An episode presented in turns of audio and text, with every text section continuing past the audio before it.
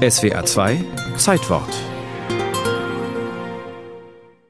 Deutschland und nichts als Deutschland. Eine neue deutsche Zukunft.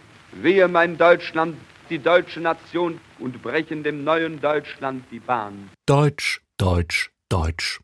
Der Propagandaleiter der NSDAP, Josef Goebbels, hatte für die Reichstagswahl im Juli 1932 ein sehr fokussiertes Programm mit einer sehr schlüssigen Folgerung. Deutschland den Deutschen. Es gab bei dieser Forderung nur einen kleinen Schönheitsfehler.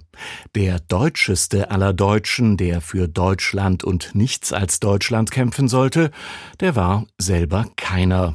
Adolf Hitler war staatenlos. Nach seinem gescheiterten Putschversuch 1923 in München und seiner Verurteilung stand der gebürtige Österreicher vor einer unklaren Situation. Würde Deutschland ihn nach Haftverbüßung nach Österreich abschieben? Wollte Österreich ihn zurückhaben?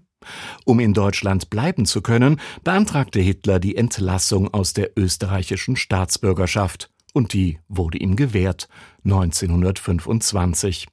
Hitler hätte nun die deutsche Staatsbürgerschaft beantragen können, aber das schien ihm unangemessen. Deutschland sollte doch bitte ihm einen Antrag machen. Sieben Jahre lang. Und in diesen sieben Jahren, ich glaube, das sagen zu dürfen, in diesen sieben Jahren gab es mindestens sieben Versuche, Hitler heimlich hintenrum zum Deutschen zu machen oder wenigstens zum Teildeutschen.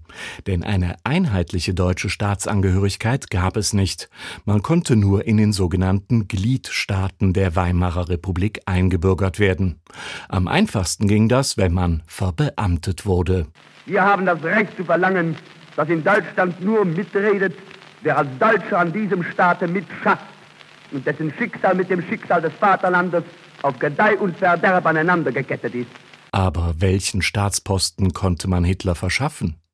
Wo die Nazis schon in den Gliedstaatenregierungen saßen, gab es verwegene Ideen.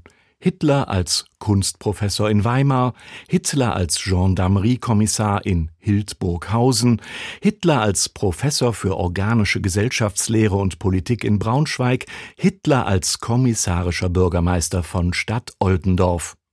Die Zeit wurde knapp, denn Hitler wollte für das einzige Amt kandidieren, das nur ein deutscher Staatsbürger innehaben konnte, das Amt des Reichspräsidenten. Adolf Hitler vier Jahre draußen an der Front gestanden. Adolf Hitler ist dreimal schwer verwundet worden. Adolf Hitler lag am 9. November 1918 als Kriegsblinder im Lazarett in Pasewalk. Er hat sich seinen Staatsbürgerschein durch Blut und Einsatz von Leben verdient. Und Sie, Herr Reichskanzler, werden aus Ihrem soldatischen Empfinden Verständnis dafür haben, dass dieser Frontsoldat nicht auf die gleiche Weise seine Staatsbürgerschaft erwerben will, wie jeder verlauste Ostjude.